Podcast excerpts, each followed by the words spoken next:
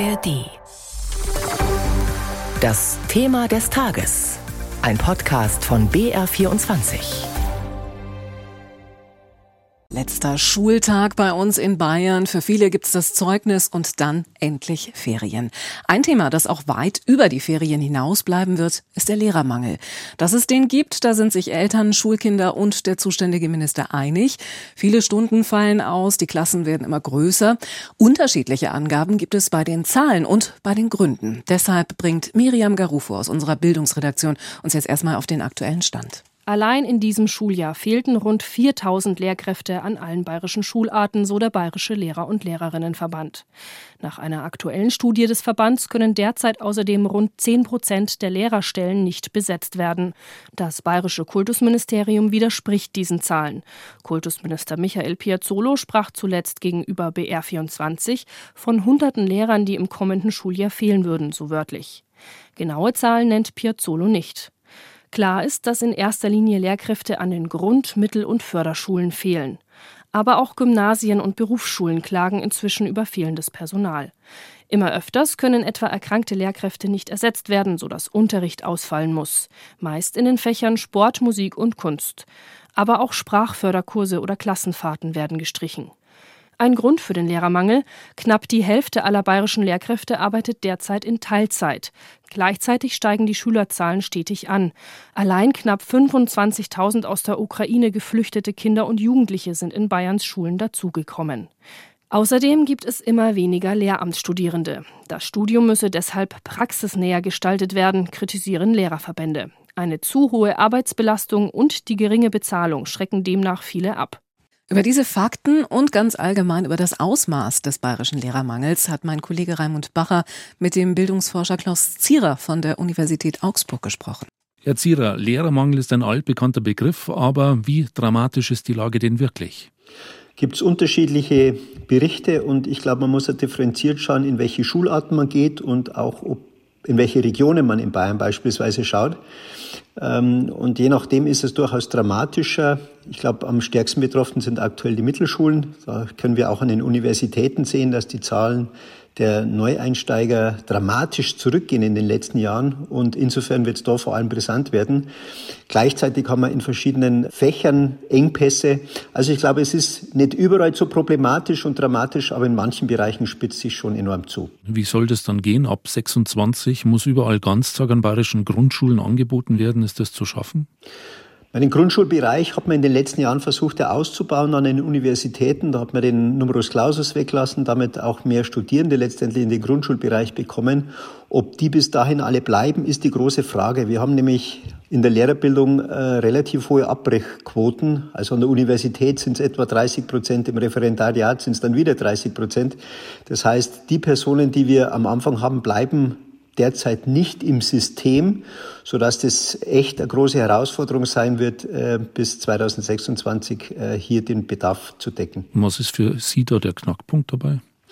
Ich glaube, wir müssten ähm, zum einen bei der Lehrerbildung ein bisschen neu denken. Die gehört äh, schon länger reformiert. Die hat nur ein altes Modell, wo man sagen muss, das wird dem Bedarfen nicht gerecht und auch den Interessen der Studierenden und vielleicht auch den Aufgaben, die später kommen. Äh, zum Zweiten, glaube ich, muss man halt einfach mal systematisch überlegen, wie wir Quereinsteigerinnen und Quereinsteiger in das Bildungssystem bringen, wie wir sie gut qualifizieren. Ich finde den Vorschlag mit Referendariat insofern manchmal schwierig, weil wir Quereinsteiger haben, die vielleicht schon mal wo gearbeitet haben, die in der Lebenswelt schon angekommen sind, die vielleicht schon Familie haben. Dann die noch mal in ein Referendariat zu drängen, ist schwierig, ist nicht so attraktiv. Von daher fände ich so etwas wie berufsbegleitende Maßnahmen fast zielführender, weil die dann sofort auch letztendlich in einem Beruf drin sind und das entsprechend umsetzen könnten. Sind denn die Quer- oder Seiteneinsteiger die große Lösung? Nein, das können es natürlich nicht sein. Wenn es zu viele Quereinsteiger sind, die von Grund auf das Lehramt nicht gelernt haben, dann ist vielleicht kritisch für das System, dass es weiterhin funktioniert. Also ich sehe es als eine wichtige Ergänzung generell und jetzt vielleicht in diesen Lehrermangelzeiten auch als eine ganz wichtige Hilfe, da wieder vernünftig rauszukommen. Aber es kann ein Lehramtsstudium definitiv nicht ersetzen. Ministerpräsident Söder hat im Januar 8000 neue Lehrerstellen versprochen. 6000 Lehrkräfte sollen aus anderen Bundesländern abgeworben werden. In den kommenden Jahren heißt es. Ähm, wie soll das funktionieren? Denn es gibt ja anderswo auch keinen Lehrerüberschuss. Das ist definitiv richtig. Wir haben in anderen Bundesländern noch einen viel stärkeren Lehrermangel als in Bayern. Gerade in Berlin beispielsweise, da haben wir schon 60, 70 Prozent Quereinsteigerinnen und Quereinsteiger an den Grundschulen, wo es echt dramatisch ist äh, in der Quote. Also das ist schon mal die erste Herausforderung. Prinzipiell finde ich das im Hinblick auf ein Zusammenarbeit der Länder auch schwierig, wenn man jetzt hier den Wettbewerb startet, wer am meisten zahlt oder die besten äh, Angebote macht und dann damit sozusagen den anderen Ländern äh, die Lehrpersonen ähm, abwirbt. Ich halte es grundsätzlich für schwierig und fände es viel besser, wenn sich die KMK grundsätzlich auf Deutschland bezogen mal überlegt, wie wir die Lehrerbildung attraktiver gestalten, wie wir es schaffen, flächendeckend hier Bedarfe zu decken, damit solche Abwerbestrategien äh, gar nicht notwendig sind. Und wie das letztendlich passieren soll, ob das mit äh, Geld funktioniert, da bin ich äußerst skeptisch. Wir wissen ja beispielsweise aus Studien, dass das Wichtigste für ähm, Lehramtsanwärterinnen oder Referendare äh, gewisse Wohnortnähe ist. Insofern wird es ganz schwierig sein, jemand aus Schleswig-Holstein nach Bayern zu holen, auch wenn Bayern, wie man es gerne hört, eines der schönsten Bundesländer ist. Aber Heimat ist für viele dann doch wichtiger. Mhm. Was sind denn so, so, so Punkte, so Stellschrauben, an denen man aus Ihrer Meinung nach drehen könnte? Also ich glaube, ähm, dass das eine die Verbesserung der Quereinsteigersituation vorübergehend helfen kann. Ähm, es ist auch zu überlegen, ob Lehrpersonen, die vielleicht im Ruhestand sind, aber noch Interesse haben, weiterzumachen, ob man die nicht auch ähm, mit entsprechenden Mitteln dafür gewinnt, einzusteigen wieder und hier weiterzumachen. Das passiert stellenweise, aber vielleicht kann man das systematischer noch machen. Teilzeit halte ich für ganz gefährlich, würde ich nicht machen, weil viele Lehrpersonen in Teilzeit sind nicht, weil sie faul sind, sondern weil sie merken, dass sie an der Belastungsgrenze sind, weil sie eine Familie haben, weil sie vielleicht sozial auch äh, sich zu Hause engagieren, einen Pflegefall und so weiter haben.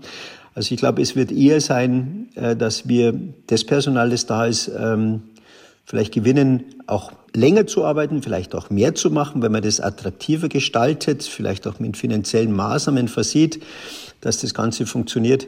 Und ich würde mich eben stärker auf solche Maßnahmen fokussieren. Das war unser BR24-Thema des Tages zum letzten Schultag, bei dem wir uns bei aller Vorfreude auf die Ferien nochmal den Lehrermangel vorgenommen haben. Servus, das ist der Felix und der Philipp. Wir machen einen Podcast zusammen.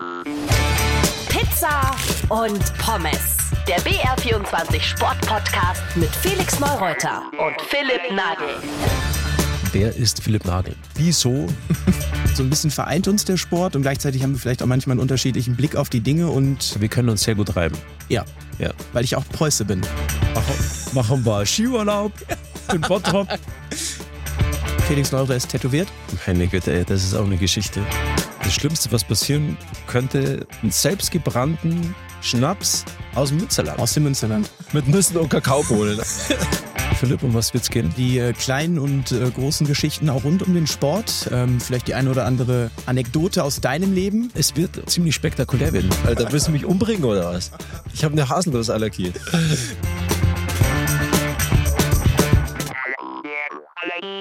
Jeden zweiten Mittwoch in der ARD Audiothek zu hören und überall, wo es Podcasts gibt. Wir werden uns äh, duellieren, verbal. Wir werden die Gegensätze, die es sicherlich in unserem beider Leben so gibt und auch in den Ansichten diskutieren, debattieren, analysieren und aber auch ein bisschen Spaß haben. Genau so ist es. Ja, ich hoffe, ihr habt auch Spaß. Bis bald. Ciao. Ciao. Pizza und Pommes. Der BR24 Sportpodcast mit Felix Neureuter und Philipp Nagel. Weitere Folgen in der ARD Audiothek und überall, wo es Podcasts gibt.